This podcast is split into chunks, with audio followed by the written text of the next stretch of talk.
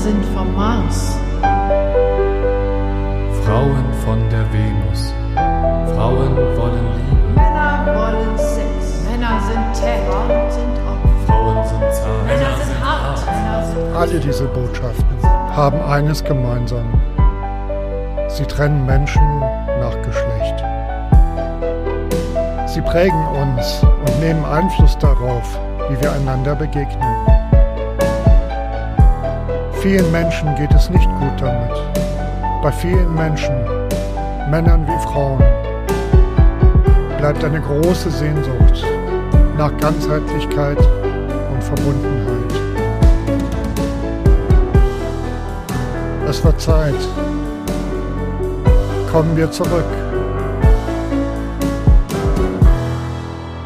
Zurück von Mars und Venus. Der Podcast vom Mensch zu Mensch. Von und mit Eilert Bartels. Herzlich willkommen zurück vom Mars und Venus, lieber Martin Noack. Hallo, schön dich zu sehen. Ja, Eilert, ist eine Weile her, dass wir uns gesehen haben. Das letzte Mal warst du bei mir zu Gast, heute bin ich bei dir zu Gast und äh, freue mich ganz besonders, äh, ja, zum einen, dass wir uns wiedersehen und zum anderen mich mit dir auszutauschen zu einem Herzensthema von mir. Schön, dass ich da bin, dass ich da Ja, sein darf. ja, vielen Dank, dass du dir die Zeit genommen hast dafür. Ähm, ja, du hast dein Herzensthema gerade schon erwähnt, beziehungsweise ähm, gesagt, dass es dein Herzensthema ist. Äh, erzähl doch mal, was ist dein Herzensthema? Ja, seit ähm, ungefähr, was haben wir jetzt, 2023, seit elf Jahren bin ich in der Männerarbeit aktiv. Äh, seit vier Jahren bin ich äh, selbst Vater. Und ähm, seit äh, ich selbst Vater bin, hat sich mein Leben äh, komplett verändert. Das ist ja auch keine Überraschung. Das kennen viele Väter und auch viele äh, Mütter, äh, dass sich da ganz tiefgreifende Veränderungen abspielen. Und ich habe für mich festgestellt, dass das ähm, auch ähm, dass da auch ein Punkt ist, so Mensch, wie stelle ich mir ähm, mein Arbeitsmodell vor? Wie stelle ich mir denn mein Familienmodell vor? Und bin da ähm, ziemlich schnell auch ähm, auf ähm, ja, ziemlich festgefahrene Rollenbilder gestoßen, äh, auch unter anderem in der Arbeitswelt, ähm, habe auch selbst äh, damals noch gearbeitet, wie ich mir diese Fragen gestellt habe und habe dann spannenderweise festgestellt, ähm, dass all das, was ich mir auf dem Reißbrett überlege, flexible Arbeitszeiten, einen sicheren Arbeitsplatz, ähm, Homeoffice, all das, was ich für wichtig erachtet habe als Vater in der Arbeitswelt, dass das nicht wirklich definiert gewesen ist. Und das war für mich erstmal ähm, so ein bisschen, wie soll ich sagen, ähm, Enttäuschung im Sinne von das Ende einer Täuschung. Also das äh, so dieser Punkt von Mensch, das muss doch klar sein, das ist doch vollkommen logisch, dass das noch gar nicht logisch war in dem Unternehmen. Und ähm, habe mich dann auf den Weg begeben, habe ich gesagt, Mensch, das geht bestimmt nicht nur mir so, sondern auch ganz vielen anderen Vätern äh, so. Und irgendwie haben doch alle was davon, wenn auch Väter ähm, Beruf und Familie vereinbaren können, sowohl die Mütter, die Kinder, aber auch die Unternehmen. Und habe mich dann ähm, auf den Weg begeben, habe ich gesagt, Mensch, dann müssen wir auch ähm, äh, Väter, ähm, Angebote, Väterarbeit im Unternehmen machen und ähm, habe mich während der Corona-Zeit dann auf den Weg begeben, aktiv ähm, ja, Unternehmen zu akquirieren, dort Väterarbeit anzubieten äh, oder Väter und, und Unternehmen zu unterstützen auf ihrem Weg zu mehr Väterfreundlichkeit. Wow, das, ich, ich finde den Weg äh, äh, total äh, spannend, also weil ich das von, von vielen äh, deiner Kollegen, die äh, mit Vätern arbeiten, Väter coachen, ähm, halt häufig kenne, dass die den Fokus beim Vater selber haben, beim, also so ganz direkt beim, beim, beim Vater, seiner persönlichen Entwicklung und das Unternehmen gar nicht so äh, äh, in, in den Fokus nehmen, in, in dem die Väter arbeiten, beziehungsweise manch, manche sind ja auch selbstständig ähm, oder es sind, sind, sind ganz kleine Unternehmen. Ich glaube, du hast viel mit großen Unternehmen zu tun auch, ne? Unterschiedlich, ja. Ja, ja. Und also das finde ich einen äh, spannenden Ansatz zu sagen, so, okay, lass, äh, lass uns mal die Arbeitgeber einfach auch mit einbeziehen. So, Ja, ist ähm, aus meiner Sicht eine ganz, ganz äh, logische äh, Konsequenz, denn wo finden wir Väter am häufigsten, wenn wir uns mal die ähm, wenn wir uns anschauen, ähm, wie sieht die äh, Quoten aus, äh, die, die Arbeitszeitquoten, ne, dann ist es so, bei 93 Prozent der äh, berufstätigen Väter sind Vollzeit. Ne? Also finden wir die äh, eben im Job, ne, ähm, am Arbeitsmarkt und dann äh, ist der Zugang eher eben der, das Unternehmen als äh, die Familienbildung beispielsweise. In der Familienbildung, da fühlen sich ganz, ganz wenige Väter angesprochen.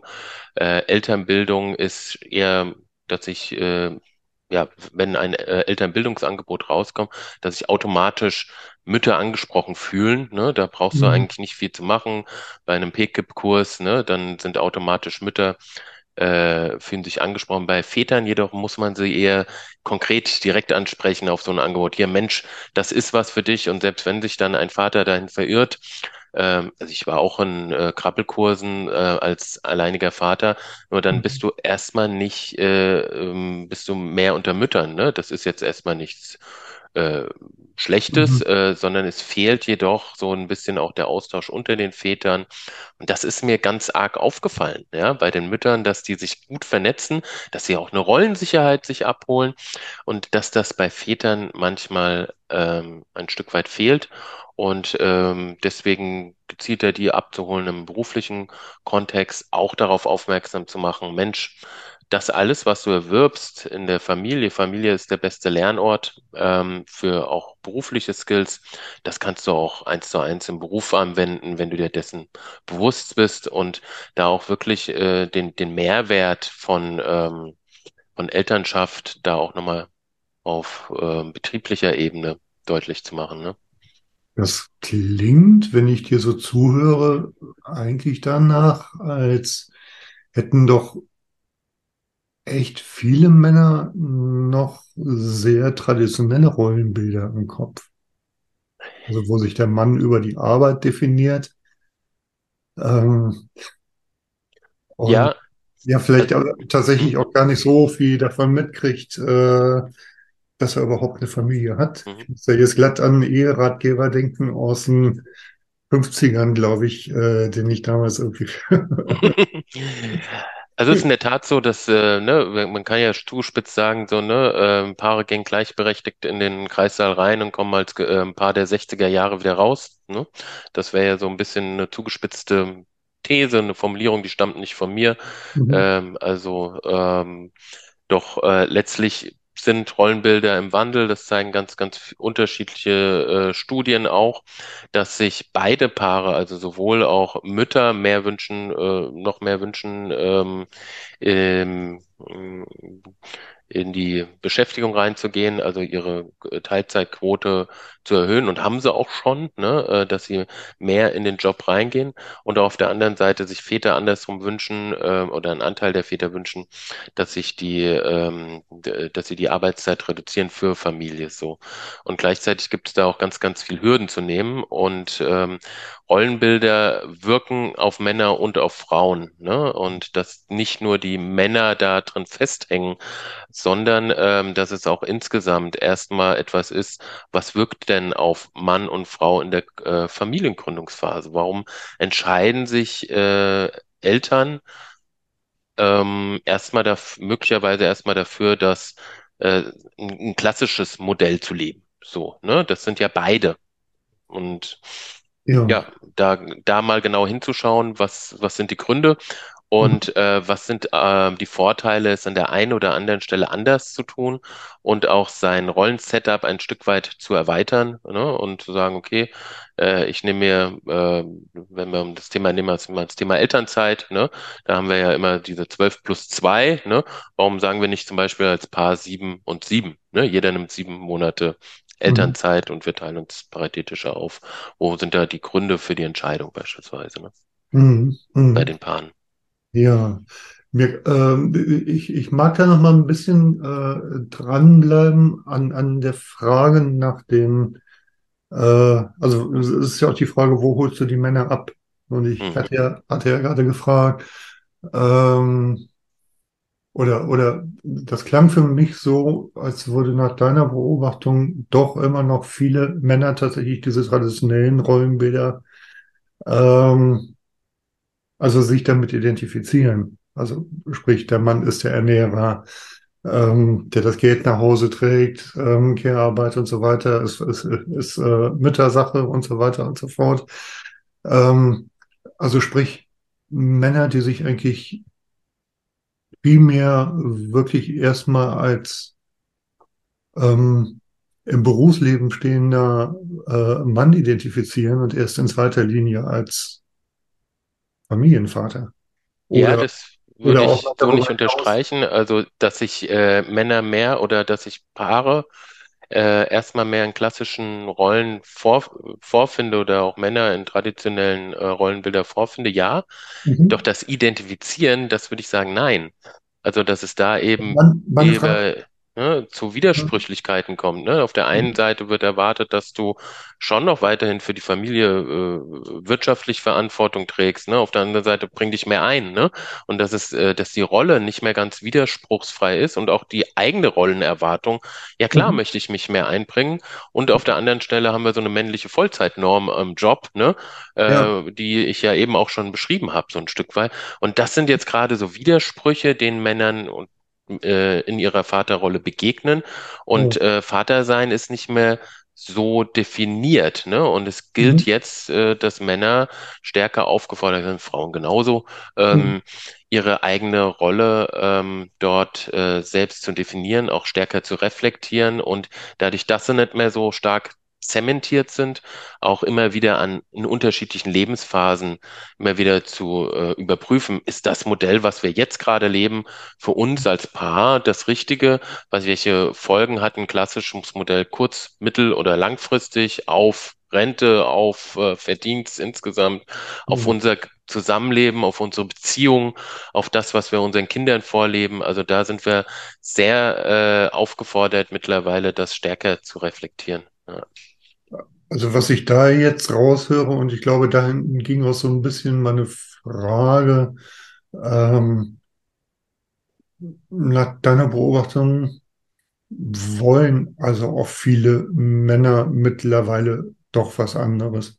Oder ist das, ist das auch eine Frage, ähm, ähm, ja, Gott, wie, wie sage ich das jetzt, auf, auf welchem Einkommenslevel wir uns ähm, in, in, in der Geschäftswelt wiederfinden? Also wird der einfache Arbeiter, Arbeiter ähm, da andere Rollenvorstellungen sich wünschen oder, oder, oder verinnerlicht haben, als jemand, der ganz, ganz oben in der Geschäftshierarchie steht, zum Beispiel.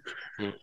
Also das ähm, kann ich jetzt nur aus meiner ähm, Beratungserfahrung wiedergeben, ne, dass ich genauso merke, dass äh, Menschen, die in Führungspositionen, wo sich das Traditionelle manchmal sehr stark auch noch mal zuspitzt, wenn es nicht irgendwie so Mixed Leadership-Konstellationen sind, ne, wo es bewusst vorgelebt wird, so Mensch, wir teilen uns das ähm, auf, Hm. ähm, dass es dann sich natürlich solche traditionellen Rollenbilder stärker zuspitzen, so, ne? Und gleichzeitig ist da genauso der Wunsch, nicht, nichts zu verpassen, ne, in der Familie, so. Und äh, es kommt äh, nochmal sehr stark zu diesem Mensch, äh, ja, jetzt, äh, meine Frau hat mir erzählt, dass ich, äh, also hat mein Kunde gesagt, so, dass äh, die Kinder schon gar nicht mehr abends nach mir fragen, ne? Das, das setzt ja einen Stich. So, und das, dieses Thematisieren sagt ja, ich möchte es anders machen. Ne? Also es ist irgendwo, ähm, äh, es, es, es, es wird ein Thema, es wird eine Fragestellung draus, wie kann ich es anders machen? Und ähm, es gewinnt auch da an Bedeutung, genauso wie es ähm, in unterschiedlichen Positionen an Bedeutung gewinnt. Ähm, im Übrigen auch, äh, wenn wir uns Zahlen angucken, dann ist es eben schon so, dass äh, 59 Prozent der Männer mit Kinderwunsch, ja, den Arbeitgeber wechseln würden oder erst gar nicht dorthin wechseln würden, wenn sie nicht die familienfreundlichen Arbeitsbedingungen vorfinden. Ne? Und das ist ja schon eine beträchtlich, beträchtliche Zahl, ne? Ähm, und äh, zeigt, wie wichtig das äh, den jetzt kommenden Vätern sein wird. Ne? Mhm. Ähm, 1, Ebbes Millionen ähm, machen sich Gedanken darüber, den Job zu wechseln wegen fehlender Familienversorgung äh, freundlicher Angebote oder wegen Vereinbarkeitsangeboten so. Also da sind schon Zahlen im Raum, ähm, Mhm. die deutlich machen, ja, das ist Vätern wichtig. Äh, auf der anderen Seite steht da natürlich auch so eine ähm, antizipierte Erwartungshaltung gegenüber meinem eigenen Job, so nach dem Motto, in meiner Position kann ich das doch nicht machen. Ja, das ist wichtig, ne? Doch ähm, äh, so eine gewisse Sorge auch, ne? Äh, was passiert denn dann, wenn ich es mache? Ne? Äh, ist das dann ein Karriereknick, ne? Oder ist es eher ein Karrierekick? Ja, also Mhm. dieses, dass das ein Karriereknick bedeutet, wenn ich länger als zwei Monate in Elternzeit gehe oder Arbeitszeit reduziere oder sag so, jetzt verlasse ich mal das Meeting, ne, weil mein Kind krank ist, ne? Und es völlig normal ist, ähm, dass ich jetzt äh, mein Kind zum Arzt bringe, warum soll das die Frau machen, ne? Äh, dass dann schon noch so diese Kommentare kommen, ja, haben Sie denn keine Frau oder so, ne? Und ähm, also, dass das Kultur wird, da sind wir noch ein Stück weit äh, an vielen Stellen weiter, weit von entfernt. An anderen Stellen jedoch, äh, ich würde es mal so keimen da zarte Pflanzen, ne? Also Mhm. gibt es auch ganz viele Unternehmen, die schon da sehr weit sind und da ja selbstverständlich und ähm, wo du es auch sehr deutlich dann auch einfach siehst, eine Bildgebung, wenn Meetings sind, das ganz normal ist, dass das Baby irgendwie da getragen wird oder wie auch immer, ne? Und ähm, Ja. ja. Ja. Wie das Bild aus dem neuseeländischen Parlament, was irgendwann mal rumging, ne? Ja. Ja, ja. Wie war das da? Äh, die, äh, ich bin mit der Staatsform da nicht so vertraut in Neuseeland, aber wo die, die Präsidentin ihr, ihr Baby mit im Plenarsaal hatte und ähm, der, ähm, mir fehlen gerade die Worte, der die Sitzung geleitet hat, ähm, ihr das Baby abgenommen hat, während sie die Rede hielt. Das war ja ein Bild, was damals viral ging. Ja, solche Bilder braucht es wahrscheinlich tatsächlich auch, ne? Ja. Ja, und das ist auch gleichzeitig, ne, das, äh, das, ne, ist jetzt eine Politikerin, die das vorlebt, also ein, ein Mhm. hohes Amt. Und gleichzeitig brauchen wir auch greifbare Vorbilder, die bei uns in direkter Nähe sind, ne? Also, dass Mhm. ich, wenn ich nach rechts und nach links gucke, dass ich merke, ah, guck mal, der Georg oder der Ahmed, der, die machen das so und so, ne? Und äh, bei denen, äh, ach, der hat ja auch die Stelle reduziert, ne?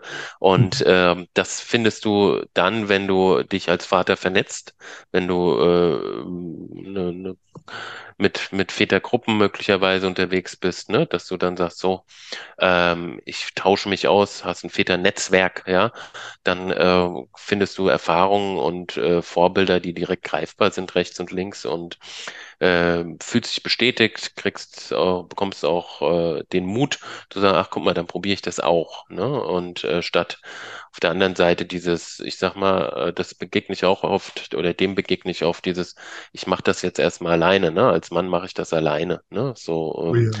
Mhm. diesem ein Stück weit zu begegnen und zu sagen, hey, warum denn? Ne? Es ist doch äh, viel schlauer, sich mit Gleichgesinnten zu umgeben, sich zu abzugucken.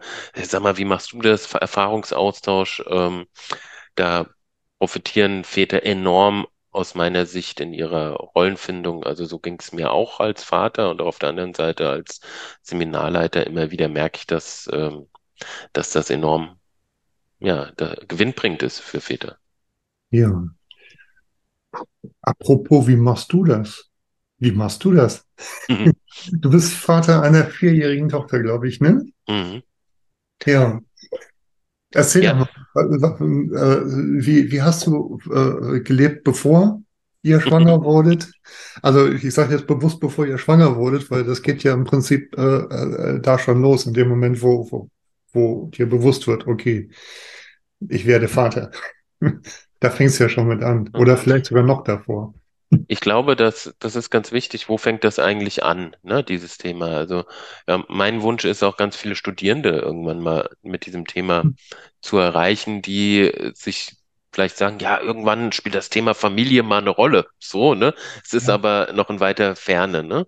Und gleichzeitig sind sie ja jetzt schon als Studierender geprägt, so, ne? Wie haben sie Familie vorgelebt bekommen, ne? Und so weiter. Und bei allem, was äh, hm, so drumherum uns herum an, an, an, an Schnelllebigkeit passiert, ist doch die Institution Familie etwas sehr aus meiner Sicht etwas, was uns Stabilität und Halt einfach geben kann. Und äh, Mhm. jetzt äh, auf deine Frage zu sprechen zu kommen, wie habe ich vorher gelebt? Äh, ich sage immer spaßeshalber 20 Kilo früher ähm, hatte ich natürlich auch Zeit für andere Sachen oder mehr Zeit, ne? Mhm. Ähm, das heißt, ich habe viel Sport gemacht, ja. Das fällt momentan ein Stück weit hinten runter. Das heißt, ich habe mich auch ein bisschen, ähm, und das sage ich gar nicht nostalgisch, sondern erst erstmal, wie ich Vater wurde, von manchen Punkten verabschiedet. So. Ja. Und ähm, das ist ja kein Abschied auf immer oder für immer. Eine gesunde Selbstfürsorge gehört zum Vatersein genauso dazu, ne? Ähm, doch äh, es hatte erstmal nicht mehr diesen Platz gehabt. So mit der Geburt meines Kindes waren ähm, erstmal, doch jetzt ähm, ist die Versorgung ähm, meines Kindes und auch das, das Wohl meiner Familie, unserer Familie einfach an oberster Stelle. So. Und ähm, Ja. das heißt, ähm, da hat sich natürlich radikal was verändert. Ne? Also ähm, das, der, der, der, äh, die ersten Monate waren für mich erstmal so, so ein Punkt von, äh, da war auch bei uns so ein, so ein Nesttrieb, ja klar, äh, wir ziehen um von der Wohnung in ein Haus, bauen, ne? Braucht's Mhm. ein neues Auto, so, ne?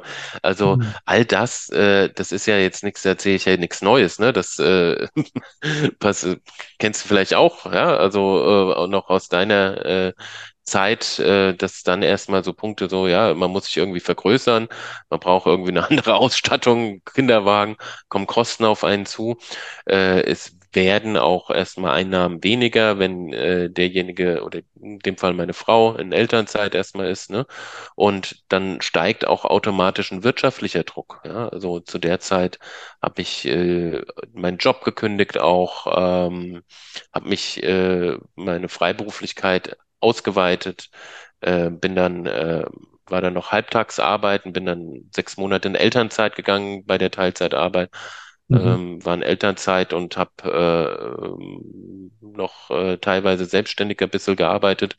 So, äh, das war für mich Zeiten des Umbruches gewesen und gleichzeitig auch Zeiten, wo ich für mich wusste, ja, und irgendwie muss es auch eine wirtschaftliche Stabilität da sein, um das Ganze, damit wir, also meine Frau und ich, das Ganze halten können. So, ne? Also ich Mhm. bin jetzt nicht just for fun selbstständig geworden, sondern äh, der Kühlschrank äh, durfte direkt voll sein, ne? Und äh, äh, ohne Umwege, ne? Und es musste direkt funktionieren, so, ne? Und ähm, ja, ähm, äh, das waren so die die die die die wesentlichsten äh, Punkte, die sich dann auch äh, verändert. Es kam Corona kam dann noch dazu. Das war dann auch so Ah ja. äh, äh, ne, au- raus aus diesem äh, Punkt, so wie kann sich meine Tochter mit anderen treffen. Das war ja dann auch eingeschränkt, ne? Ja. Also äh, das hat dann auf uns als Familie, als Institution Familie gewirkt,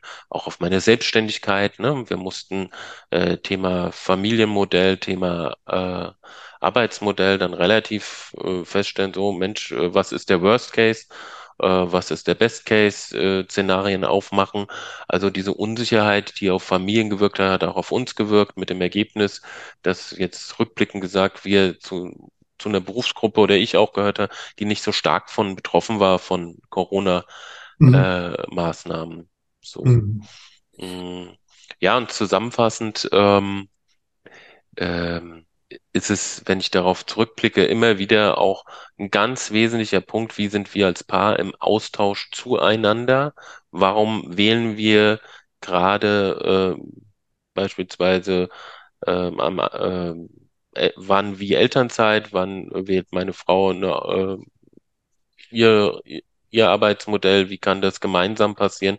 Also wir sind sehr stark im Austausch zu erzieherischen Situationen. Wir nehmen uns die Zeit, einen Reflexionsraum, wir nehmen uns aber auch so ein, äh, ja, ein Safe Space, ne, miteinander, ähm, wo wir einfach gut miteinander sprechen können, wo wir gut miteinander im Dialog sind. Das halte ich für ganz enorm wichtig, wenn man sich diesen Umbruch oder diesen Change anschaut, äh, von, äh, also in der Familiengründung.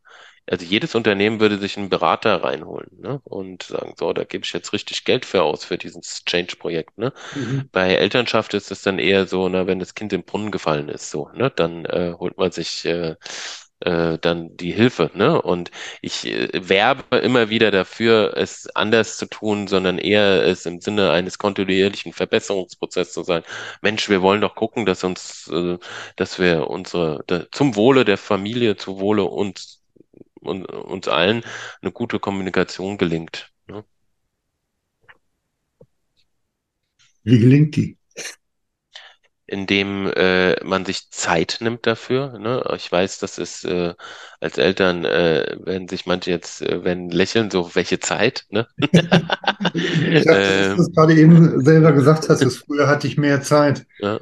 Und ja. gleichzeitig ähm, ist es genau das. Also sich wirklich die Zeit dafür zu nehmen ähm, und sei es nur 15 Minuten oder so die Woche, wo aber der 20 Minuten, wo es wirklich darum geht, dass Frau, Mann, Mann, Frau oder in welcher ähm, Paarkonstellation auch immer, ne, äh, muss ja nicht nur von heteronormen Beziehungen ausgehen, also dass die, das Elternpaar sich Zeit nehmen kann für Gespräche, dass sie manche Sachen eben nicht zwischen Tür und Angel stattfinden, sondern in einer Struktur, die einander gut tut. So. Und das kann ganz unterschiedlich sein. Ne? Ähm, doch äh, es gibt schon ein paar Gesprächsregeln, die ich für wichtig halte, äh, äh, wenn wir häufig erlebe ich das, wenn es halt kracht, dass dann ne, kommt ja zu Verallgemeinerungen. So immer muss ich das machen oder nie räumst du die Spülmaschine aus oder wie auch immer. Ne? Ähm, und das äh, zweite Punkt ist neben Zeit, wie, wie gestalte ich Kommunikation in Ich-Botschaften, dass wir mhm. einander mhm. zuhören, nochmal nachfragen, habe ich das richtig verstanden? Äh, wohl wissen, dass das nicht immer gelingt, dass das auch immer eine Blaupause sein kann. Ne? Doch, mhm. dass wir, wenn wir merken, dass, wir, dass es kracht oder so, dass wir auch dann an einem gewissen Punkt auch zueinander findet. Und dann sagt, okay, komm, wir nehmen uns die Zeit miteinander, die, äh, welches Bedürfnis ist da auch ein Stück weit verletzt. Äh, Gefühle artikulieren zu können, anstatt sie auf mhm. andere zu projizieren. Ich bin wütend, äh, das oder bin traurig. Das halte ich für enorm wichtig, auch das Kindern vorzuleben, dass wir einen eigenen Zugang zu Gefühlen haben und die auch zu verbalisieren. Ähm, all das halte ich wichtig, äh, dass das Eltern miteinander gestalten können und äh, übrigens schon viel früher, bevor das Kind auf der Welt ist. Ähm, erlebe das bei äh, Geburtsvorbereitungskursen. Ich gehe da auch äh, letztes Jahr verstärkter, dieses Jahr weniger häufig, ähm, äh, dass ich da äh, bei Paarkursen in der Geburtsvorbereitung äh, die Väterrunde gestalte. Und das, was ich immer sage, jetzt habt ihr die Zeit noch dafür, euch gut austauschen über euer Vereinbarkeitsmodell. Wie wollt ihr miteinander diese äh, die Zeit gestalten, ne? Äh, und es mhm. mal ganz konkret zu machen und äh, es ein bisschen zu planen auch und, oder ein Stück weit die Punkte zu planen, die wichtig sind. Ja, und äh, wenn das Kind auf der Welt ist, ist in der Tat die Zeit knapper, doch sie ist trotzdem da, äh, ist ja ein westliches Mantra, ich habe keine Zeit. Ne? Ähm, äh, Punkt ist, welche Priorität gebe ich dem, dass wir äh, miteinander gelingen, kommunizieren und im Endeffekt ähm, ja, äh, hilft es ja auch äh, bei so vielen, dass wir auch dann einfach gelöster miteinander auch umgehen oder die Herausforderung etwas gelingender bewältigen können. Ne? Ja, das klingt echt viel. ähm, ich musste eben an, an den Spruch denken, äh, geh jeden Tag spazieren, wenn du keine Zeit hast, geh eine Stunde, äh, geh jeden Tag 20 Minuten spazieren, wenn du keine Zeit hast, geh eine Stunde spazieren. du kennst den Spruch, ne? Ja. Ja. Äh. Ja, und ich, ich glaube, das ist tatsächlich wirklich was, äh, was, was ganz wichtig ist dabei, weil ähm, bei vielen, was ich gerade von dir gehört habe, äh, habe ich innerlich genickt. Ja, es ist gute äh, Kommunikation ist wichtig und äh, so weiter und so fort. Sich vorher über äh, darüber ähm, klar zu werden, wie wollen wir das aufteilen. Und ich merke, wie während ich dem zuhöre, ähm, Ideale auf mich einhämmern, Ideale auf mich einhämmern, Ideale auf mich einhämmern und dann soll ich auch noch irgendwie Ähm, eben viel schon mal das Stichwort Karriere, so, so die Frage, kann ich meine Karriere aufrechterhalten oder weitertreiben, wenn ich äh, mit meinem Kind zum Arzt muss? Äh, solche Fragen spielen da noch mit rein. Dann, dann ähm, möchte ich ja auch noch ein guter Partner sein. Ich möchte ein toller Vater sein und ähm, das akkumuliert sich ja immer mehr und es äh, wird immer mehr auch zum Stress. So viele Ideale, denen ich folgen muss. Also wo es tatsächlich so, so wichtig finde, äh, äh, zu sagen, ähm, ohne dass, dass du dir Zeit nimmst, ähm, wirst du, also weiß ich nicht, ist die Wahrscheinlichkeit, glaube ich, hoch, das Ding auch an die Wand zu fahren, vor lauter es gut machen wollen. Ja, du hast ja einen ganz wichtigen Punkt gesagt, so Mensch, welche Ideale hämmern auf uns ein, ne? Und ähm, äh, die, der höchste, einer der höchsten Stressoren bei Eltern ist in der Tat der eigene Anspruch an Elternschaft. Habe ich in zwei, ein, zwei Studien nachgelesen, das finde ich schon sehr spannend, ne? Also äh, nochmal, der eigene Anspruch an meine Elternschaft ist einer der höchsten Stressoren, ne? So, ähm, natürlich kommt noch mit rein, so Mensch, was wird normativ erwartet von Gesellschaft, ne? Mhm. Nach dem Motto, ne, du bist eine Rabenmutter, wenn, ne? Äh, Punkt, Punkt, Punkt, ja. Ja. Ähm, das spielt alles mit rein, ne? Und ähm, ich halte es jedoch so einen Punkt für total wichtig zu sagen. Natürlich ist das viel. Ne? Natürlich ist ähm, äh, Elternschaft bringt mich an die absoluten Grenzen. Ne? Also äh, an, auch an Grenzen, die ich vorher nicht gedacht hätte, dass ich die jemals überschreite, ne? Von der Ja. Intensität her. Also da sind schon Punkte manchmal dabei, wo ich äh, ganz ehrlich, wo ich sage, boah, jetzt, äh, ich kann gerade nicht mehr so, ne? Äh, und äh, das wird nach ne, in Social Media Blasen, in Bubblen, siehst du nicht die Eltern, die dann sagen, boah, ich kann gerade nicht mehr. Oder die sagen, jetzt bin ich so wütend auf mein Kind, Komma, ne? Ähm, das sind alles Punkte, die, wo es, wo es authentisch wird, äh, äh, halte ich jedoch für wichtig, dass Eltern sich da ehrlich machen, auch miteinander ins Gespräch kommen, so wie ist das bei dir? Und ich kann äh, jeden, jeden Vater und jede Mutter verstehen, die sagen, boah, ich kann gerade äh, nicht mehr. Also du Ja. wirst an gewisse Grenzen gebracht. Und auf der anderen Seite steht ja, äh, ja, warum machen wir das Ganze? Weil wir es enorm für sinnstiftend finden. Also ich zumindest und ich kenne auch ganz viele andere. Äh, sonst würden wir dieses Engagement doch gar nicht auf uns nehmen. Ne? Also selbstverständlich äh, kann mein Kind mich fünfmal die Nacht wecken und meinetwegen auch zehnmal. Ne? Also äh, ja, am nächsten Morgen wache ich auf und, und bin total zerdellert. Ne? Doch ich würde es doch für keinen anderen Kunden machen. Ne? Sondern äh, weil ich es einfach ähm, äh, äh, weil ich mein Kind liebe und äh, es ist, äh, weil Familie etwas ist, das wir uns wünschen oder was ich mir Mhm. wünsche und Mhm. äh, ich auch einen sehr starken Kinderwunsch gehabt habe Mhm. und ähm, nochmal, da steckt ja eine enorme Sinnstiftung dahinter. So und ja, es ist anstrengend. Das, äh, ja, also ich, ich, ich denke spontan dran, wie meine Tochter gezahnt hat.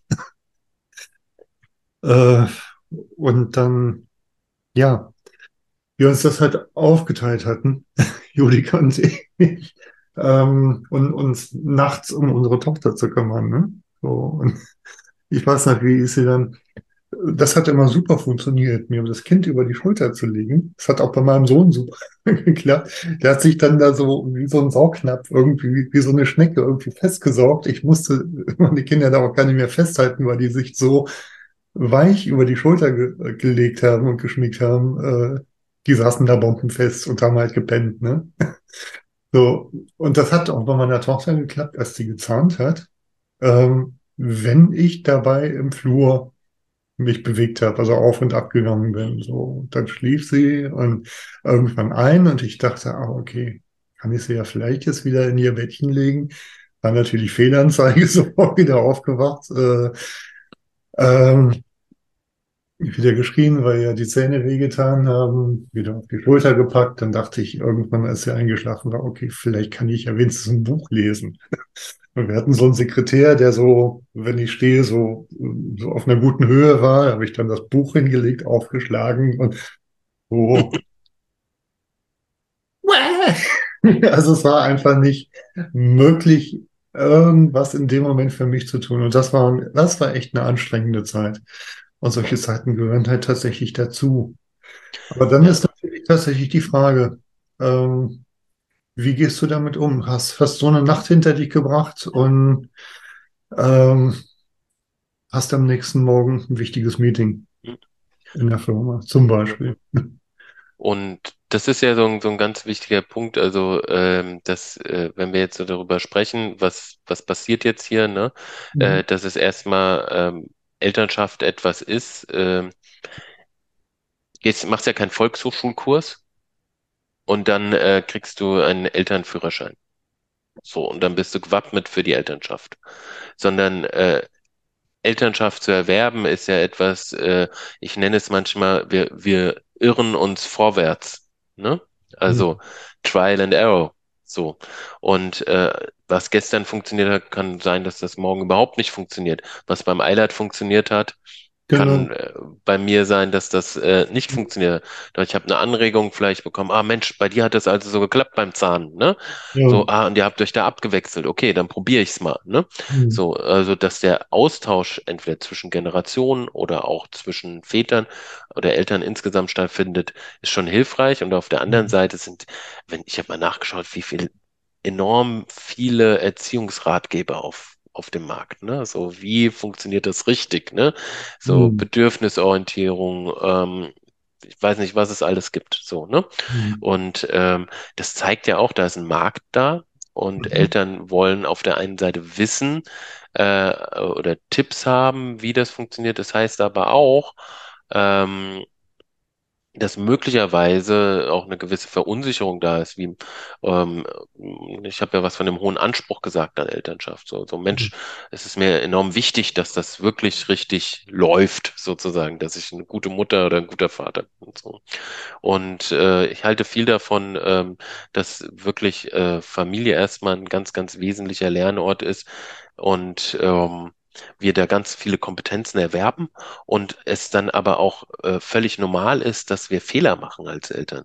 Dass es völlig normal ist, dass wir ähm, eben unperfekt sind, ne? Wie, wie gut zu erleben, wenn ein Kind erlebt, so, Mensch, der Papa, das hat er jetzt nicht gut gemacht. Und er sagt das auch noch und sagt so, Mensch, das kann ich an dem nächsten Mal anders machen oder so, ne? Mhm. Und jetzt auf deine Frage, so, ja, wie mache ich das dann im nächsten Tag äh, Meeting, äh, dann wieder fit zu sein, ne? Äh, ich denke, das ist so, so ein Punkt von, äh, dass wir werden ja automatisch immer wieder herausgefordert als Eltern in unserem Stressmanagement oder ne, so, äh, wir verbessern es ja auch und manchmal sind es aber auch Punkte, ne, da bin ich jetzt auch fertig. Doch das ist doch auch ähm, bei, ähm, bei, bei anderen ähm, äh, Menschengruppen so, ne, dass sie dann halt auch mal länger wach waren, beispielsweise, ne, so. Ja, Also ich bin da auch nicht mehr äh, gleich, gleichermaßen produktiv gewesen, äh, wie ich äh, noch nicht Vater war. Also äh, mir wird persönlich Elternschaft manchmal zu defizitär betrachtet.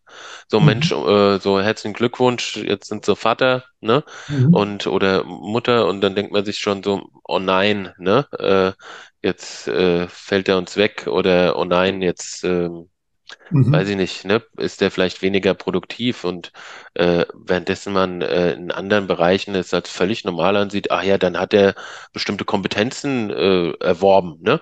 Bei Eltern hat man immer noch so ein bisschen Defizitblick drauf in der Arbeitswelt. Äh, ist aber andersrum zu sehen, dass man sagt, Mensch, A, Familie ist schützenswert, B, äh, werden eine Menge Kompetenzen erworben und C, äh, die, diese Kompetenzen, die dort erworben werden, Mensch, das ist doch äh, auch für uns als Unternehmen total gewinnbringend, äh, eher mal so rum drauf zu schauen. Das halte ich schon äh, ja, für an, äh, zielführender. Ne? Mhm. Wie weit sind Unternehmen da schon auf dem Weg oder angekommen oder noch gar nicht auf dem Weg? Was würdest du sagen? Ich kann dir das pauschal nicht beantworten. Ich sage Mhm. nur, dass jetzt aufgrund der äh, Demoskopie äh, halt auch und äh, aufgrund, wir sagen immer Fachkräftemangel, Arbeitskräftemangel, ne, wie auch immer, äh, Unternehmen dazu, äh, also dass das viel stärker für sie eine Rolle spielen wird, ne? dass sie viel eher unter Zugzwang sind, dass sie sich mit dem Thema auseinandersetzen müssen, weil äh, sie äh, Mhm. ne, im Rahmen der Fachkräftesicherung eben äh, äh, eher ein stärkeres Auge drauf werfen müssen, dass äh, Ja, MitarbeiterInnen auch Eltern sind, ne? So. ja, Und dass diese Eltern äh, Bedürfnisse haben und äh, wenn diese Bedürfnisse äh, nicht gehört werden oder mhm. dass sie äh, in ihrer Elternschaft diskriminiert werden im Job, dass sie Mhm. dann äh, die, die mehr die Auswahl jetzt haben, auch zu sagen, dann wechsle ich halt. Ne? Und äh, es ist doch für alle ein Win-Win zu sagen, so, ähm, sowohl auch für die, das Unternehmen äh, als auch für äh, den Mitarbeiter, die Mitarbeiterin, äh, dass, dass sie bleiben und dass sie Karriere machen können äh, in, in dem Unternehmen, dass wir draufschauen können, wie sieht das ähm, aus, was brauchst du als Mutter, Vater oder auch als pflegende Person, ne? Hört ja nicht Mhm. auf bei dem Thema Elternschaft, geht ja auch weiter Richtung Pflege, ne? Fällt ja jetzt eher auch ein bisschen zusammen, ne? Bis äh, Kind ist noch nicht aus dem Haus und dann kannst du schon verwandt oder dann ist es schon so eher so weit, dass, äh, dass, dass Verwandtschaft möglicherweise gepflegt werden, Mhm. gepflegt wird. Also dass Mhm. das eine Gleichzeitigkeit ist, ne? Und was, was Mhm. brauchen äh, Menschen, um dann gleichzeitig auch in der, ja, äh, im Unternehmen äh, weiterhin äh, ihren Job gut zu machen? Ähm, das halte ich für eine ganz entscheidende Frage und diese Fragestellung dürfen Unternehmen jetzt viel stärker beantworten. Nochmal, weil äh, jetzt sich äh, das, das Unternehmen mehr auf dem Bewerberstuhl eben sitzt. Ne? Mhm. Mhm. Wenn ich das Ganze mal größer denke oder global denke, bringt das nicht überhaupt auch eine Veränderung mit überhaupt im, im äh, äh, ja tatsächlich in der in der Zielsetzung, was Unternehmen erreichen wollen? Also sprich, ähm, ist es nicht ein Stück weit auch eine notwendige Abkehr von, von einem Turbokapitalismus, sag ich mal, der ausschließlich Gewinnoptimierung und Gewinnmaximierung ähm, Hm. Aktionäre im Blick hat? Ja, ich habe mir da ähm, rüber auch schon Gedanken gemacht, was bietest du Unternehmen an? Und ähm, im Mhm. Prinzip biete ich ja an, dass sie äh, ihr äh, die die Abwesenheit der Väter managen dürfen. So, ne? Also, dass ich sage, ja Mensch, ermutigt doch eure Väter in, in Elternzeit zu gehen, ne? Ermutigt sie, Ja. äh, äh, dass sie mehr für die Familie da sein können, ne? So und Mhm. ähm, das ist ja schon eine Krux. So, ne? Äh, bei der Thema Vereinbarkeit aus, aus, aus Müttersicht ging es ja eher um die Reintegration wieder an die Stelle, ne? Dass die Frauen Ja. wieder stärker an den Arbeitsplatz äh, kommen, ne? Mhm. Ähm, und ähm, gleichzeitig ist das schon, äh, also ist das schon eine Bewegung, ne? Also äh, die ich jetzt beschrieben habe, die ein bisschen dann ja anders verläuft, ne? Also dass die Väter eine Stimme haben auch in der Unternehmenswelt und so weiter. Und ähm, Das, äh, ob das eine Abkehr vom Turbokapitalismus ist, weiß ich nicht, ne? Mhm. Äh, äh, wie- ich bin eher ein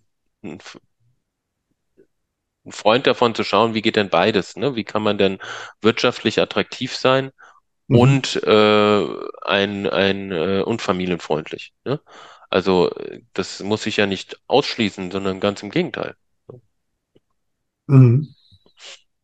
Ja, ich, ich, ich, ich denke gerade tatsächlich über die, die Anreize nach für Konzernchefe und Chefinnen.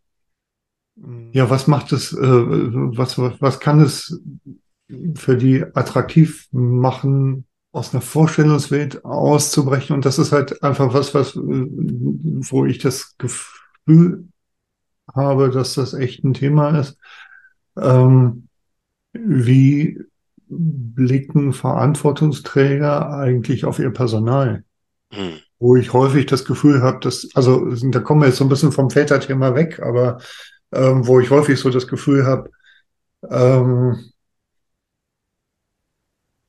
da geht's geht's zum großen Teil um Funktionieren. Und äh, es geht relativ wenig ähm, um den Faktor Menschenwürde, um es mal Mhm. wirklich ganz platt zu sagen. So, also ja, ich krieg's gerade nicht besser gegriffen, mag vielleicht auch dem Umstand geschuldet sein, dass ich praktisch mein ganzes Leben lang selbstständig war und da ähm, einen anderen Spielraum hatte, ähm, auf meine eigene Würde äh, zu achten, weil ich halt einfach bestimmte Dinge äh, von vornherein gesagt habe, Leute, nee, so lasse ich nicht mit mir umgehen. Ne? Ich erinnere mich daran, dass ich als Klavierbauer ähm, mal in einem Fünf-Sterne-Hotel ähm, ähm, beauftragt worden bin und dann saß ich da früh morgens vom Frühstück noch ähm, und dann passte das aber irgend äh, leitenden Position, äh, Person in dem Hotel nicht und äh, der stand da plötzlich neben mir und äh, ich saß am Flügel, er stand so, guckte auf mich herab und äh, meinte, mich da zusammenstauchen zu müssen. So, wo ich mir denke, Leute, ihr habt mich beauftragt, ich mache meinen Job. Was ist das Problem? So, wo ich dann halt gesagt habe, Dankeschön, zu euch komme ich nicht mehr. Punkt. So, da bin ich aber halt einfach auch in der privilegierten Situation, äh, selbstständig zu sein und ähm, das entscheiden zu können, wie weit ich mir in meine Würde ähm, äh, reingreifen lasse oder nicht. Ja, also ich finde, äh, also für, für mich spielen da unterschiedliche Ebenen mit rein. Ja, So einmal, ja, selbstverständlich ist äh, Arbeitswelt äh, unterliegt einer Funktionslogik. So, das ja, ist, äh, glaube, da sind wir uns einig. Nur, äh, dass Funktionslogik ja nicht heißt, dass äh, äh, Arbeitsstellen nochmal, äh, äh, dass beispielsweise Eltern au, äh, am mhm, Arbeitsplatz äh, äh, strukturell benachteiligt werden oder auch diskriminiert werden. Ne? Ähm, äh, ich nehme jetzt bewusst ne, äh, mhm, Elternschaft, weil wir da sind, ne, äh, das äh, darf das A automatisch nicht heißen, so, ne, dass das der mhm, Fall ist, ähm, oder B auch auch auf der anderen Seite ähm, unterschiedliche Gruppen auch da eine Stimme brauchen. So, auf der anderen Seite steht ja genau das an ähm, äh, mit dem Arbeitskräftemangel, dass sich eben äh, viel eher über Mitarbeiterbindung und Gewinnung Gedanken gemacht werden muss auf Unternehmensseite.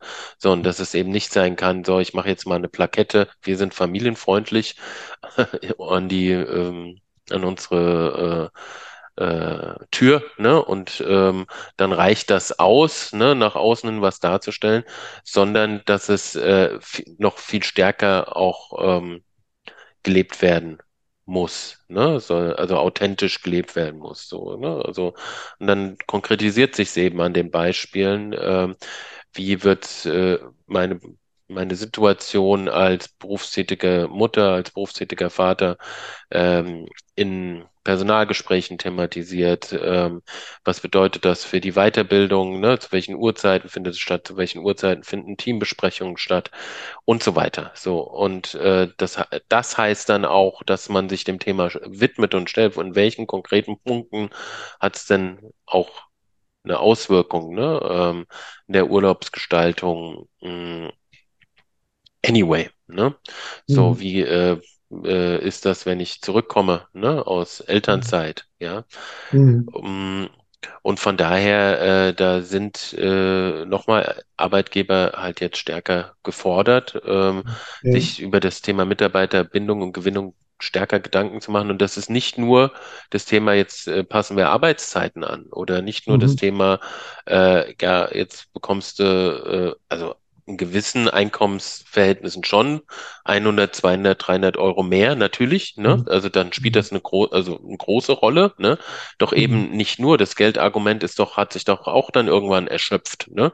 Ähm, so, sondern äh, was sind eben ähm, Vereinbarkeitsangebote, die, die mhm, passgenau sind, ne? Und das können wir ja mhm, nicht irgendwie äh, so ein Unternehmen, wenn das sagt, ja, wir, wir Vereinbarkeit machen wir, äh, wir haben Homeoffice, so, ne? ja, Also ähm, so, dann würde ich sagen, nee, ihr seid schon noch weit davon entfernt, ne? Sondern ähm, ja, es geht darum, äh, was, was braucht euer Team, was brauchen einzelne äh, Menschen, wie könnt ihr voneinander da profitieren, Äh, Mhm. welche Vertretungsregelung braucht es da? Wie findet Wissensmanagement statt und so weiter, ne? Und äh, nochmal, ich glaube, dieser Punkt, was du ja beschrieben hast, so dieses, Mhm. ähm, wie führe ich? Ne, das war ja so ein Punkt, so, Ja. da ist jemand, ne, der dich da ähm, zusammenstaucht, wie führe ich so, äh, dass äh, Menschen bei mir bleiben? Ne? Mhm. Äh, wie führe ich so, dass eine, so eine Beziehungsebene äh, besteht, dass äh, meine, äh, ja, meine Themen auch umgesetzt werden, angenommen werden, dass die Menschen gerne für mich arbeiten, dass sie Mhm. produktiv sind.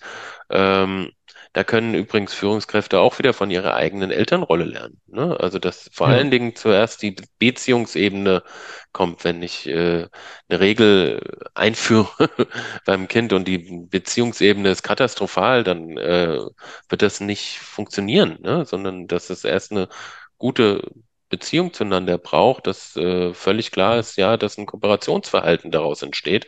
Und Mhm. das, das ist ja auch in der Funktionslogik in der Arbeitswelt nicht anders. Ja. Anders ist, dass äh, äh, der, der, der Punkt von Angebot und Nachfrage, also Thema, äh, so wie viel Mitarbeiter, also ne, dann, wenn es ihnen nicht gefällt, dann gehen sie halt, ne? Mhm. ähm, dass ich, dass das äh, schon anders ist oder dass ich die Firma wechseln kann. Die Familie kann ich nicht so leicht wechseln. Ne? Ja, ja, ja. Ein Gedanke, der mir tatsächlich gerade kommt und ähm, oder oder zwei Gedanken, die mir kommen. Also zum einen sind ja tatsächlich Führungskräfte von heute ähm, schon ganz anders geprägt als noch vor 50 Jahren. So. Also allein wenn ich überlege, was, was ich im, im Bereich der Psychologie mittlerweile an äh, Erkenntnissen und, und äh, Verstehen der Zusammenhänge von Persönlichkeitsentwicklung einfach ähm, da entfaltet hat in den letzten äh, Jahrzehnten, ähm, dämmert, glaube ich, heute einfach auch viel mehr Menschen, dass das, was ihre Eltern vorgelebt haben, ihre Väter vorgelebt haben, ähm, mit diesem 100% Ernährermodell und so weiter und so fort, ähm, für mich als Kind vielleicht gar nicht so toll war und das muss ich vielleicht auch nicht unbedingt weitergeben. Also ich glaube, der Wunsch ist an manchen Punkten anders zu machen als die eigenen Eltern, ist ja, ähm, ist ja was ganz Natürliches, Normales. Ähm, und das macht natürlich auch vor Führungskräften ähm, nicht halt. Das ist so das eine, was ich sehe. Da, ähm, ähm, da ist auf jeden Fall immer die Chance für, für positive Entwicklung drin. Und das andere, was ich halt tatsächlich äh, sehe, ähm, von, von Arbeitnehmerseite, ähm, sich immer wieder bewusst zu machen, ähm, auch wenn wir hier eine Hierarchie haben, ähm, kann ich Augenhöhe einfordern und kann ich äh, äh, halt ähm, mit meinem Chef in Austausch gehen. Pass mal auf, so sieht meine Lebenswirklichkeit aus. So sehen deine Bedürfnisse als Unternehmer aus. Wie kriegen wir das konstruktiv unter einen Hut? Ich werde jetzt demnächst Vater. Da wird sich wahrscheinlich bei mir einiges verändern. Ich bin vielleicht äh, jetzt in der Phase, wo ich ähm, äh, nicht 150 Prozent hochkonzentriert permanent irgendwie äh, da sein kann. Ähm, in der Regel sind ja nicht alle Mitarbeiter auf einmal plötzlich Vater. Das heißt, es, da, ja, wie kann das gehen? Und dann halt zusammen nach konstruktiven Lösungen zu suchen. Das erfordert aber tatsächlich auf Arbeitnehmerseite dann auch ähm, das Selbstbewusstsein, das einzufordern. Ne? Ganz genau. Und der, der Punkt, den du auch ansprichst, ne, also Führungskräfte sind da ja auch Kulturträger. So, Hm, ne, also wie leben hm, sich selbst vor? Und das hm, andere ist ja, ne, ähm, äh, was du jetzt gesagt hast, so äh, in der Hierarchie bei der Führungskraft, ne, in, da, da ins Gespräch zu gehen. Das hm, heißt, da wäre ja sehr äh, so dieses Dyadische, ne? Also hm. es ist äh, so eine Lösung zwischen Führungskraft und Mitarbeiterin, ne? So.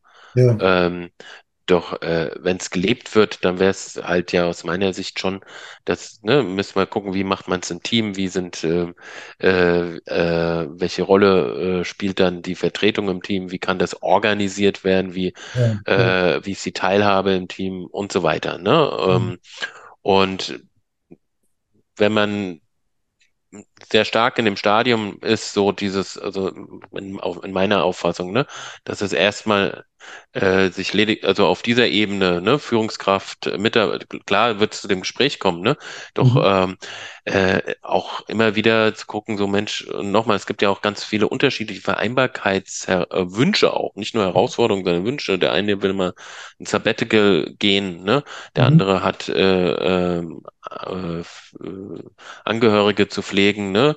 Das sind Mhm. Bedürfnisse, sind auch äh, Lebenswirklichkeiten und Wünsche, die dahinter stehen. Und äh, es gilt, dieses stärker ähm, in, in Teams dafür Lösungen zu finden, ne? Und Mhm. ähm, äh, Teams auch dazu zu, zu befähigen, ne? Äh, da gemeinsam äh, nach Lösungen äh, zu suchen und Mhm. äh, zu entwickeln auch, ne? Ja. Ja. Ich möchte abschließend nochmal ein bisschen wegkommen von, äh, von der Dynamik zwischen ähm, Unternehmen und Arbeitnehmern hin zu den Vätern, die Familie anders leben wollen als früher, die Vaterschaft anders leben wollen als früher. Aus dem Grund, weil ich in unserer Paartherapiepraxis immer wieder ähm, Männern begegne, die das Bedürfnis haben, es, ähm, ja, es anderen recht zu machen, es ihren Partnerinnen recht zu machen. So. Und äh, das, ich weiß gar nicht, das, äh, manchmal habe ich das Gefühl, ähm, das zieht sich tatsächlich äh, durch alle Ebenen von Partnerschaft. Dann, dann äh, wollen sie der ideale Vater sein, der ideale Ernährer, ähm, äh, auch, auch in der Sexualität ähm, geht es darum, der Frau alles recht zu machen. Und ich habe manchmal so das Gefühl, ähm,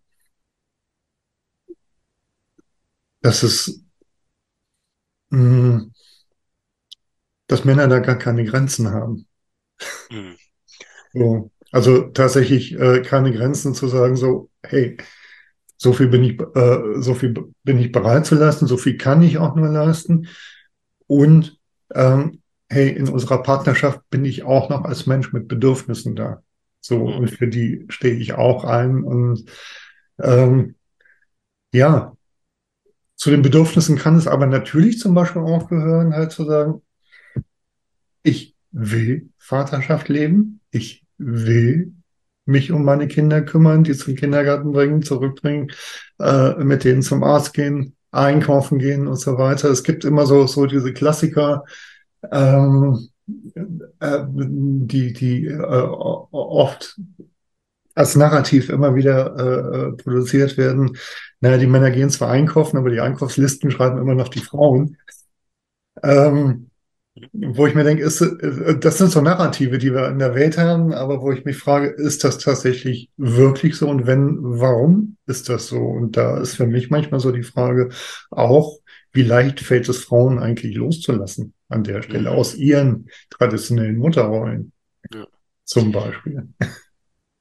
Ja, oder auch ähm, ne, die Argumentation so äh, letztens bei einem Vater gehört, äh, nee, also das mit den äh, Klamotten kaufen, das macht meine Frau, ne, die hat einen besseren Geschmack, ne? Also es gibt ja zig Ja, Argumentationsfiguren, warum wir dann in Rollen reinfallen, ne, oder ja, die äh, die wir dafür richtig halten, dann in dem Moment, ne? So, ähm, mhm.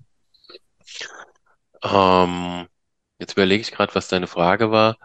Äh, äh, Grenzen, ne, von Vaterschaft, genau, in der Familie. Ähm, Ja, Grenzen und halt, ja, äh, Grenzen und ähm, das Gestalten eigener Bedürfnisse. ja, genau. Ich damit möchte mal so ein bisschen äh, in- einen Rahmen setzen um das, um diese Frage drumherum. Gerne. Also, Ja, wenn wir mal davon ausgehen, ne, äh, von der Zäsur Zweiter Weltkrieg bis ja, heute. dann äh, leben wir, dann, dann äh, ist doch erstmal eine, eine, eine gewisse äh, geschichtliche Vorprägung da. Also Ja. eine, eine, eine Generation von abwesenden Vätern, eine Generation von traumatisierenden Vätern, die zurückkamen aus dem Krieg, äh, wo es diese Aufarbeitung von Kriegstraumata so nicht gab. Eine Generation von auch äh, äh, gab ja auch die Vertriebenen, die äh, Mhm. äh, ne? Ja. Ähm, das äh, ist ja alles nicht äh, auch eine Generation von Vätern, die Täter gewesen sind, die, die im Krieg war.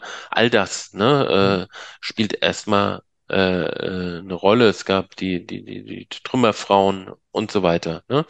So, also ähm, dann ging die, die das Wirtschaftswunder los. Äh, auch da äh, eine, eine Generation von abwesenden Vätern im Sinne von, na, auf einmal, ne, die war waren die ganz arg gefragt in der Arbeitswelt. So, ne? Ähm, äh, ich will darauf hinaus, ne? Und wenn wir jetzt auf äh, in die Pädagogik schauen, ne, dann Mhm. gibt es, äh, war die, die, der Blick auf die Mutter, ne, sehr, sehr stark äh, drauf, was macht die richtig, was macht die falsch, ähm, von ganz Mhm. vielen männlichen Erziehungswissenschaftlern. Und ähm, äh, also der, auch da würde ich behaupten, ne, darauf will ich hinaus, dass Vaterschaft in der Familie, wie ist sie denn äh, jetzt in den letzten Jahrzehnten, Generationen definiert gewesen? So, ne? Äh, Mhm. welche Vorbilder haben denn da äh, Väter gehabt, ne? Äh, entweder mussten es vielleicht radikal anders machen und wussten es nicht wie. So, Mensch, das Alte, das gilt nicht. Das Neue Mhm. weiß ich aber auch irgendwie nicht, wie, was, was da für, für mich rumkommt. Also, dass eine, Mhm. eine Unsicherheit da ist, ne? Und dass Ja. äh, die Gestaltungshoheit in der Familie schon stärker äh, der Mutter ähm, äh, auch zugeschrieben wurde und wird so. Und äh, dass es häufig zu, das erlebe ich auch, zu Konstellationen kommt, Mensch, äh, irgendwo äh, die Mutter ist die projektverantwortliche Familie und der Vater ist der Helfer oder sieht sich als Helfer. So, ne? Und Mhm. Helferrolle ähm, oder ne, dann kommen so Sätze wie, ja, also ich habe ja wirklich Glück gehabt, mein Mann, der hilft so viel im Haushalt, ne? Äh, wo ich dann da, mir persönlich sage, darum geht's doch gar nicht, ne? Sondern Helferrolle impliziert ja auch so, Mensch, ich bin hier nicht verantwortlich, ne? Also äh, Mhm. der Eilert, der schreibt einen Artikel und äh, sagt so, Martin, kann ich mal drüber, kannst du mal drüber schauen? Äh, hilfst du mir Mhm. dabei?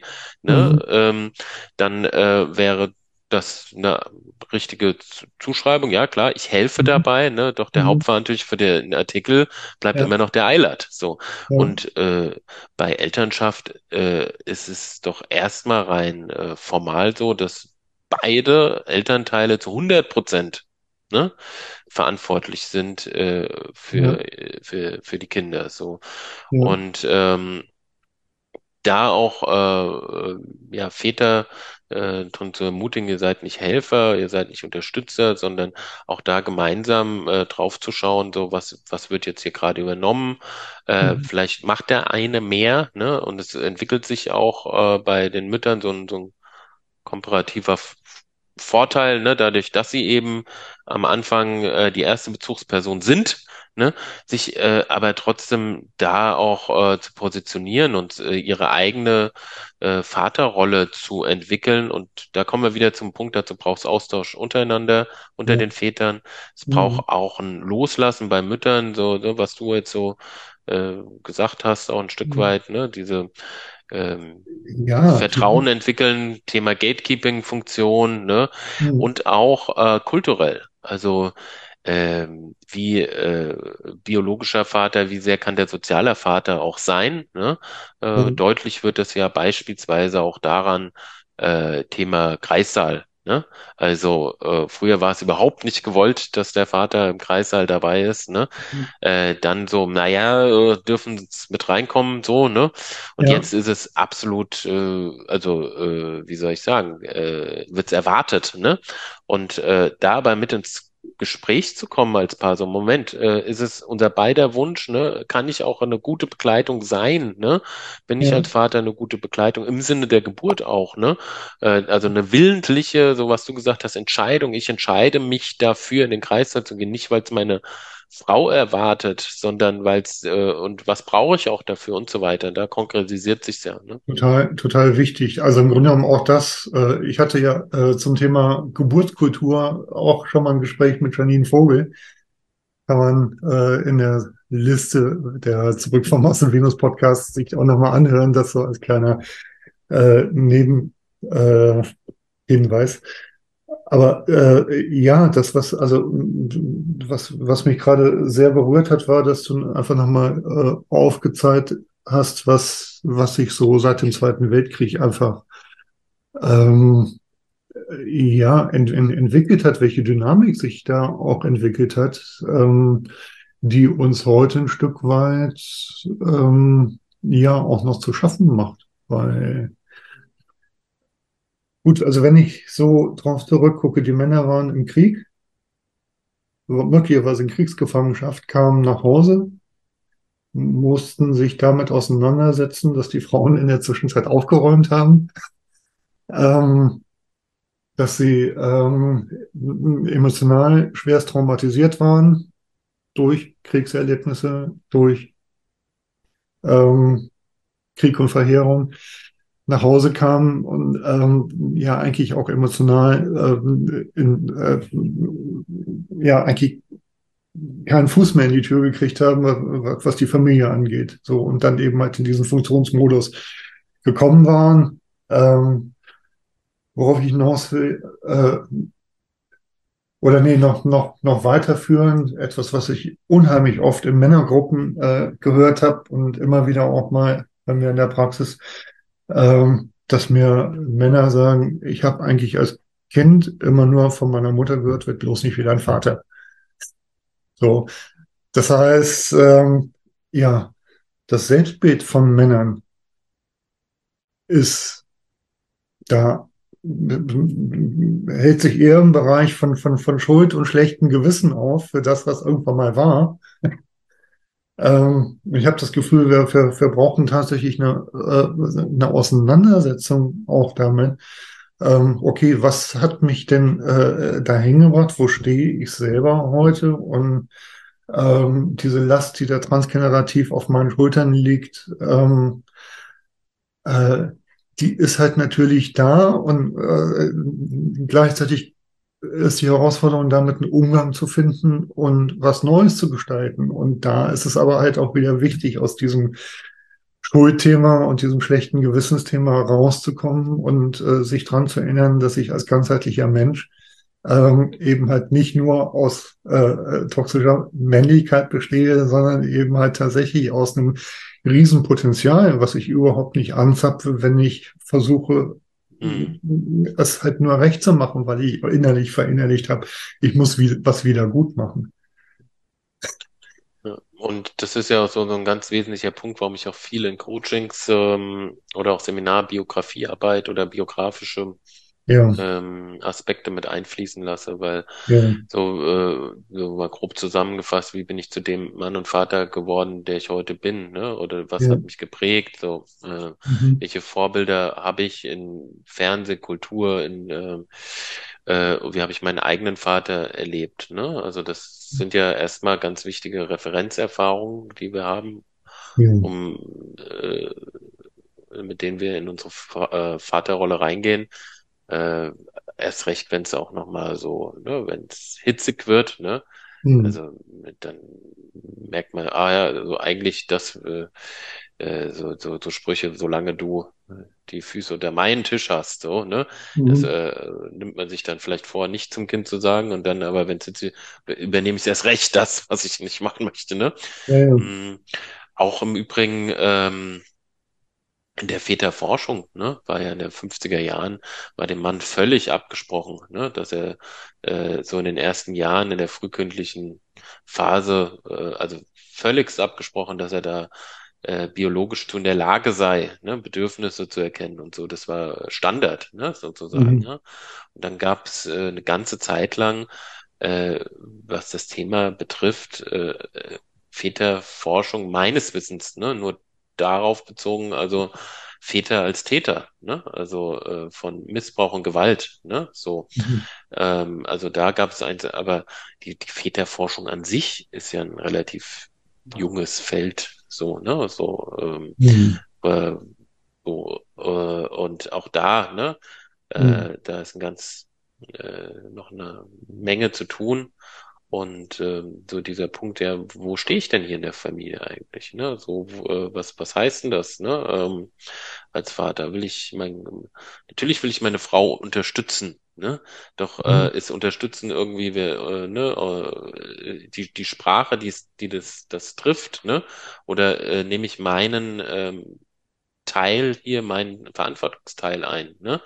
Und Mhm. ähm, äh, bin, äh, mach das aus einer Verantwortung heraus, ne? Und Mhm. äh, so und Schuld und Verantwortung sind ja irgendwo doch ähm, sehr äh, ne, äh, nah mit Grenzen beieinander, ne? Hast du ja eben auch umschrieben, so Ja. ähm, und äh, wo fühle ich mich eben verantwortlich und wo ist dann auch dieser Teil von schlechtem Gewissen, jetzt bin ich abwesend so, und eigentlich müsste ich ja da sein, ne? Und meine Frau leistet das gerade. Mhm. Und äh, ich hatte ja eingangs erwähnt, dass viele Väter, die ich, die bei mir in Beratung, Coaching, Seminaren sind, dass die schon in einem äh, traditionellen Rollenbild erstmal Mhm. sind, weil es die einfach die Mehrheit der Paare sich dafür Mhm. entscheiden.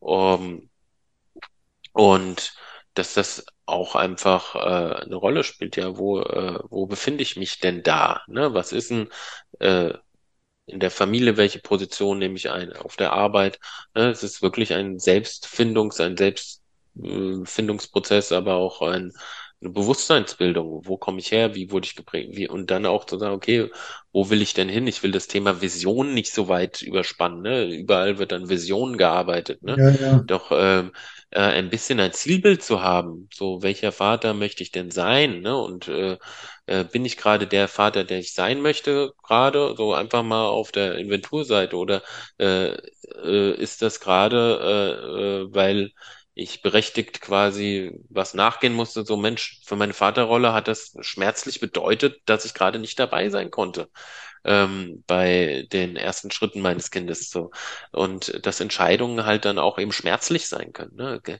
Vorgestern war Gestern oder vorgestern war, vorgestern hat Arminia Bielefeld gegen ähm, SV Wien Wiesbaden gespielt. Äh, Aufstiegsspiel oder Relegationsspiel. Äh, so, da hat Wiesbaden 4-0 gewonnen und da haben sie den Kapitän von Arminia Bielefeld, den Klos, äh, interviewt. Ne? Das war für den ein gebrauchter Tag. Auch die Fans sind aus große Ausschreitung.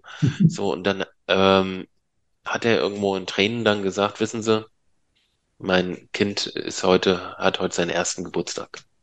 So, und ich bin, ne, so, ich bin hier und so 4-0 verloren, und Fans-Ausschreitung, das, ne, das hat er jetzt so nicht gesagt, aber so, so hast du so seine Zerrissenheit so angemerkt, so, ja, also, Mhm. ja, Ja. äh, auf der einen Seite seiner Verantwortung als Profifußballer nachgegangen, mit Mhm. einem absolut schwierigen Tag, Abstieg, ne, und Ja. äh, auf der anderen Seite, ja, äh, thematisiert das, so, mein Kind ist heute ein Jahr geworden unter Tränen, ne.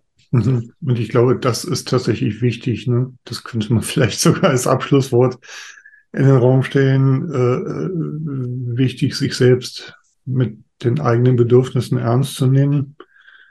Und es wird sicherlich nicht immer zu jeder Zeit gehen, dass äh, die eigenen Bedürfnisse auch erfüllt werden, aber dass wir zumindest drüber sprechen, um sich selber ernst zu nehmen, um ähm, ja, einem, einer besseren Lebensführung zumindest schrittchen, schrittchenweise näher zu kommen. Es hilft ja am Ende des Tages nicht nur mir selbst als Mann und Vater, sondern meiner Familie, wenn es mir gut geht.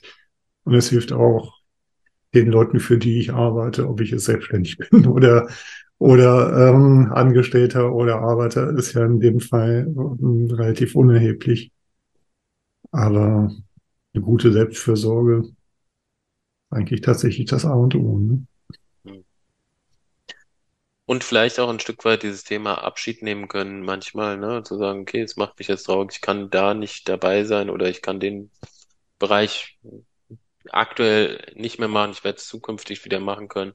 Und dass Mhm. eben äh, der Vereinbarkeitshut, dass der nicht unendlich groß ist, sondern dass der eine gewisse Spannbreite, manches passt drunter, manches äh, leider nicht. Und äh, Mhm. dass das halt heißt an der Stelle, ich muss an dieser Stelle mal loslassen von meinen äh, Wünschen, ob das jetzt in der Arbeitswelt oder auch in der Familie oder was Freunde betrifft, was die eigenen Bedürfnisse betrifft.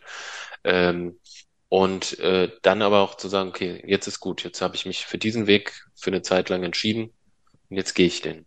Ja. Ja, ja, wobei ich auch wieder wichtig finde, äh, für eine Zeit lang. Genau. Also halt zu wissen, so, wenn, äh, äh, wenn ich einmal A sage, heißt das nicht, dass ich unbedingt bis zum Lebensende B sagen muss, sondern das kann auch phasenweise gehen, dass ich halt, Ja, okay, jetzt, äh, wir haben es als Familie gut abgesprochen, ich entscheide mich jetzt dafür, jetzt bin ich die nächsten fünf Jahre dran und darf auch Karriere machen. Und ähm, ja, oder halt das genaue Gegenteil. Okay, ich bin jetzt äh, äh, derjenige, der einen Löwenanteil in der Care-Arbeit übernimmt, in der, im, im Haushalt und in fünf Jahren bin ich dran. Und Okay. den Mut zu haben, wenn man merkt nach einem Jahr so, das ist nicht unser Modell, auch da wieder. Äh, und das, das finde ich ganz, ganz wesentlich, so diese Ja, Punkt von, äh, ne, also da kommen wir eigentlich wieder hin, dieser The Punkt von Reflexion, so ja, äh, nicht nur hier rational, sondern fühlt sich das stimmig an, all das, was wir so denken, ja, das, das könnte jetzt so funktionieren, ne, mhm, so gedanklich.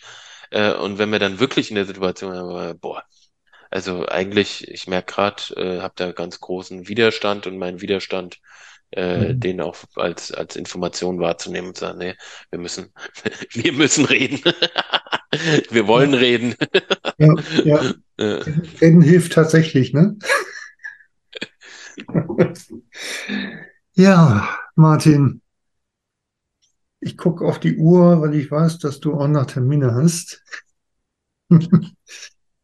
Ich danke dir sehr für unseren Austausch heute. Gerne. Ich danke dir für die Einladung und ja, schön, äh, da auch nochmal selbst in äh, Reflexion gekommen zu sein. Wie war das bei mir oder wie ist es bei mir? Und ich merke, ich habe da nicht immer eine ähm, endgültige Antwort drauf, sondern eine, in dieser Phase ist es so und in die, in der nächsten Phase ähm, ist es auch mal anders, ne, dass sich unser Leben als Familie auch immer wieder verändert und äh, den Be Veränderungsprozess, dass wir es immer wieder ein Bewusstsein brauchen. Manchmal äh, ich auch das Bewusstsein äh, verliere und dann merke so an der Stelle, jetzt ist es gut, wieder stärker drauf zu schauen. Ne? Auf jeden Fall. Und das kann ich tatsächlich jetzt, meine Kinder sind ja jetzt 20 und 22. Also meine Herausforderung ist gerade halt, ähm, richtig loszulassen. Ähm, ja, und also äh, es ist immer wieder Veränderung dran. Und darum ist es tatsächlich auch immer wieder gut, äh, äh, wach zu sein, sich die Zeit zu nehmen, zu reden, zu schauen, was sind meine Bedürfnisse und ähm, was davon und wie lässt sich das für die nächste Zeit, bis wieder eine andere Veränderung dran ist, umsetzen. Ich glaube, das nennt man Leben, ne? Ja, Ja, ich wünsche dir alles Gute, viel Erfolg bei dem, was du tust und würde sagen, bis bald. danke, Eilert. Bis bald, ja? Eine Ja, gute Zeit. Tschüss. tschüss, ich danke dir. Martin Noack und seine Arbeit findet ihr auch auf seiner Webseite martin-noack mit ck.de.